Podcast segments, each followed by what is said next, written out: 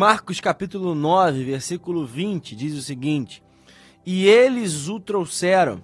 Quando ele viu Jesus, o espírito imediatamente agitou o menino com violência, e caindo ele por terra, resolvia-se, revolvia-se espumando. Jesus perguntou ao pai do menino: Há quanto tempo isso está acontecendo com ele? O pai respondeu: Desde a infância. E muitas vezes o tem lançado no fogo e na água para o matar. Mas se o Senhor pode fazer alguma coisa, tenha compaixão de nós e ajude-nos. Ao que Jesus respondeu: Se o Senhor pode, tudo é possível ao que crê. E imediatamente o pai do menino exclamou: Eu creio, ajude-me na minha falta de fé. Vendo Jesus que muita gente estava se reunindo, repreendeu o espírito imundo, dizendo-lhe: Espírito mudo e surdo, eu ordeno a você, saia desse menino e nunca mais entre nele. E ele, gritando e agitando muito, saiu, deixando como se estivesse morto, a ponto de muitos dizerem: morreu. Mas Jesus, tomando pela mão, o ergueu e ele se levantou. Irmãos, esse é um texto maravilhoso. Temos muitas lições para aprender nessa palavra. Nós, se fôssemos meditar em tudo que está escrito nesse contexto, teríamos inúmeras, inúmeras, inúmeras lições para aprender. Então, fica até como dever de casa aí para você que assiste ou ouve essa mensagem, ler o contexto todo, ler o capítulo 9 inteiro, ler tudo o que está acontecendo nesse contexto aqui narrado por Marcos, que também foi narrado por Mateus e por Lucas, ou seja, por todos os três evangelhos sinóticos. Mas nós vamos observar que há detalhe aqui importante em Marcos e por isso fiz essa leitura e me chamou muita atenção. Vou trazer o contexto para que você entenda. Jesus separou Pedro, Tiago e João, os três discípulos que tinham uma maior intimidade, tinham um relacionamento um pouco mais estreito com Jesus, para um momento no monte, aonde, aonde Jesus foi transfigurado. É a cena da transfiguração. Jesus aparece ao lado de Elias e de Moisés no monte, resplandecendo, e eles têm essa visão sobrenatural, eles têm essa visão extraordinária, essa visão única na história. E aí, a partir desse momento, eles estão ali no monte, os três, Pedro, Tiago e João, e Jesus. Mais os outros nove, eles ficaram ali embaixo. Eles ficaram dentro é, do povo que aguardava, procurava por Jesus. E quando eles estavam ali, então surge um menino. No meio de uma numerosa multidão, há uma cena de um pai no meio da multidão um pai desesperado, um pai aflito, um pai preocupado com a situação do seu filho, desesperado por uma resposta.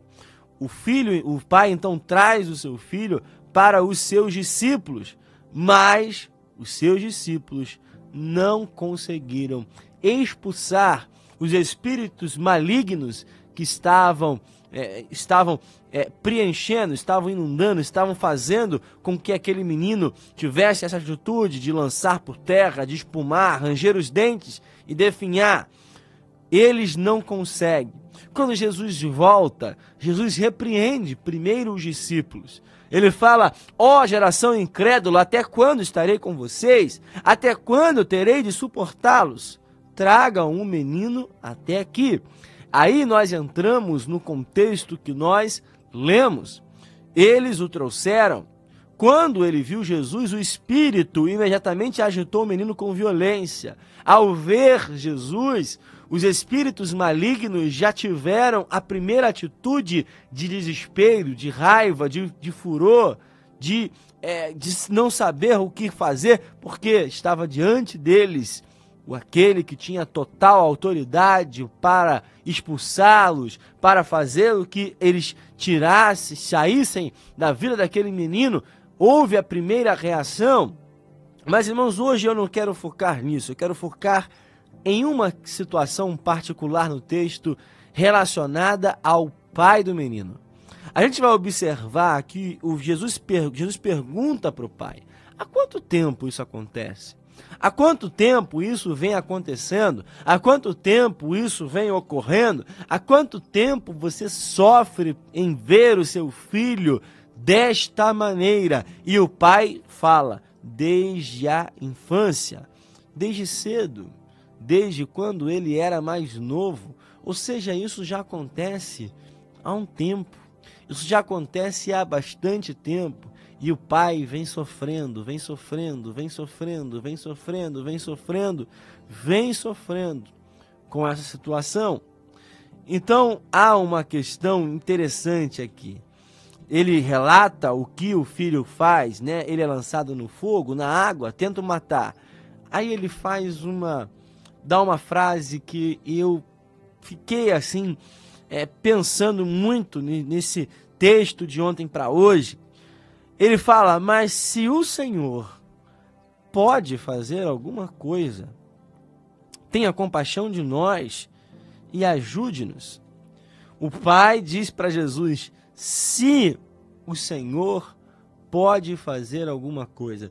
Irmãos, nós estamos diante de um texto onde a fala do Pai me parece muito a fala de alguém pedindo algo para alguém comum, para uma pessoa normal. É como se nós estivéssemos hoje diante de um político, de alguém que pode, vamos dizer assim, né, trazer uma mudança no nosso bairro, na nossa rua. Aqui a, a, nós estamos no Rio de Janeiro, temos aí diversos programas que fazem isso, né? Trazem uma reportagem para trazer algum político, alguém responsável pela administração pública local para falar: olha, será que vocês não poderiam construir essa ponte, esse viaduto? Poderiam fazer alguma coisa por nós, aqui que pagamos nossos impostos? Parece que esse rapaz, esse pai, ele está falando com alguém exatamente nesse sentido. Se é possível, será que o senhor pode realmente fazer algo por mim? Se o senhor pode fazer alguma coisa, tenha compaixão e nos ajude. Então Jesus responde, e aí é interessante porque Jesus, irmãos, ele é diferente de nós, porque Jesus ele não tem essa atitude de se ofender, mas ele tem uma atitude até irônica na sua pergunta: se o Senhor pode, se o Senhor pode, aí Jesus define uma das sentenças mais conhecidas de toda a Bíblia. Eu tenho certeza que esse trecho você já ouviu tudo é possível ao que crê. Ah, irmãos, quem nunca ouviu esse texto, quem nunca falou isso, quem nunca pensou isso? Tudo é possível ao que crê. Mais difícil mesmo, irmãos, é a gente viver esse texto. Difícil mesmo é a gente estar na situação de desespero que esse pai estava e acreditar que de fato tudo é possível ao que crê. Irmãos, primeiro, a gente sabe, Lucas 1,37, porque para Deus não há nada impossível. Tudo é possível para o Deus, tudo é possível para o Senhor, tudo é possível para Jesus. Irmãos, não há condição impossível para o teu Deus primeira lição que nós devemos entender: aquele homem não estava diante de um político, de um homem comum, não estava diante de um repórter, não estava diante de um homem normal, estava diante daquele que é o autor da vida, aquele que é o criador dos céus e da terra, aquele que é o próprio Deus. Estava diante dele e tinha total autoridade para curar qualquer enfermidade, para expulsar qualquer espírito maligno, para fazer com que pessoas que estavam mortas voltassem até a viver novamente. Irmãos, não há impossível para o teu Deus. Irmãos, e mediante ao cenário de caos, lembre-se disso todos os dias. Para Deus não há nada impossível. Não é que se o Senhor pode fazer alguma coisa, irmãos, não há nada que o teu Deus não possa fazer. Teu Deus pode todas as coisas. Não é essa a afirmação que devemos fazer, mas irmãos, Jesus ele fala isso porque ele está ali disponível para mudar a história. Tudo é possível ao que crê. E eu permito vou ir além para depois retornar nesse texto, porque imediatamente o pai do menino exclamou: Eu creio, ajude-me na minha falta de fé. Irmãos, há momentos da nossa vida, há circunstâncias da nossa vida, onde a gente enfrenta alguma dificuldade e a gente pensa: por que, que eu estou passando por isso? Por que, que eu estou passando por esse, esse problema, essa luta que não acaba? Por que, que eu estou passando por essa enfermidade? Irmãos, Jesus ele não quer curar somente a tua enfermidade. Jesus ele quer curar a nossa falta de fé. A nossa incredulidade é uma doença. A nossa incredulidade é uma enfermidade que precisa ser curada. Jesus ele estava ali como o médico dos médicos, detectando, fazendo um diagnóstico muito claro. O primeiro problema não estava no menino, não estava no problema da possessão maligna que aquele menino sofria. O primeiro problema a ser curado era a falta de fé do seu pai. Irmãos, e nesse momento nós vamos observar que Jesus curou a incredulidade do pai. Tanto é que imediatamente o pai do menino, ou seja, foi uma reação espontânea, natural, imediata, rápida. Imediatamente o pai do menino exclamou: Eu creio. Jesus, ajude-me na minha falta de fé. Ah, irmão, sabe por que o cenário ainda não virou? Sabe por que o diagnóstico ainda não foi mudado? Sabe por que a situação ainda não foi revertida? Há uma necessidade de cura na tua falta de fé, na minha falta de fé, na nossa falta de fé.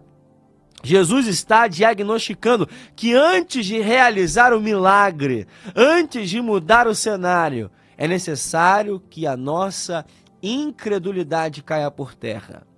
Assim como esse pai teve primeiro o seu interior curado, para que o seu filho fosse de fato é, restaurado à condição normal. Jesus está dizendo para cada um de nós hoje que devemos primeiro ser curado da nossa incredulidade. Quando nós somos curados dessa incredulidade, aí sim estamos prontos para viver o milagre. Aí sim nós estamos prontos para ver aquilo que o Senhor tem reservado para cada um de nós. Aí sim nós estamos prontos para experimentar o sobrenatural. É claro, irmãos, que quando nós olhamos essa expressão, tudo é possível ao que crê, não é todas as coisas fúteis, não é aquilo que não tem propósito, é óbvio que é aquilo que tem alinhamento, é aquilo que está alinhado entre a vontade humana e a vontade divina. Irmãos, mas se há um alinhamento entre aquilo que nós queremos e aquilo que Deus pode e quer fazer, irmãos, vai acontecer quando a minha e a tua incredulidade for sarada. Jesus ele é tão poderoso que além de curar a incredulidade daquele homem, ainda havia uma multidão que estava reunida ali e vendo a situação. E quando Jesus dá a ordem de o espírito mudo e surdo sair daquele menino, ele gritou, ele se agitou e chegou a um ponto como estivesse morto, a ponto de muitos também com falta de fé, com a sua incredulidade dizerem: morreu. Mas Jesus tomando pela mão, ergueu e ele se levantou e todos viram aquela cena, o milagre. Jesus tomando pela mão o menino, Jesus fazendo com que aquele jovem tivesse uma vida normal novamente e a partir daquele momento. Mas antes, a fé do pai foi curada. Tudo é possível ao que crê. Tudo é possível ao que crê. Irmãos, tudo é tudo tudo é possível. Não há impossível, não há impossibilidade, não há doença, não há diagnóstico, não há situação na família, não há caos, não há briga, não há condição que seja impossível para o teu Deus e para aquele que crê no poder do Senhor Jesus para mudar o quadro. Essa é a palavra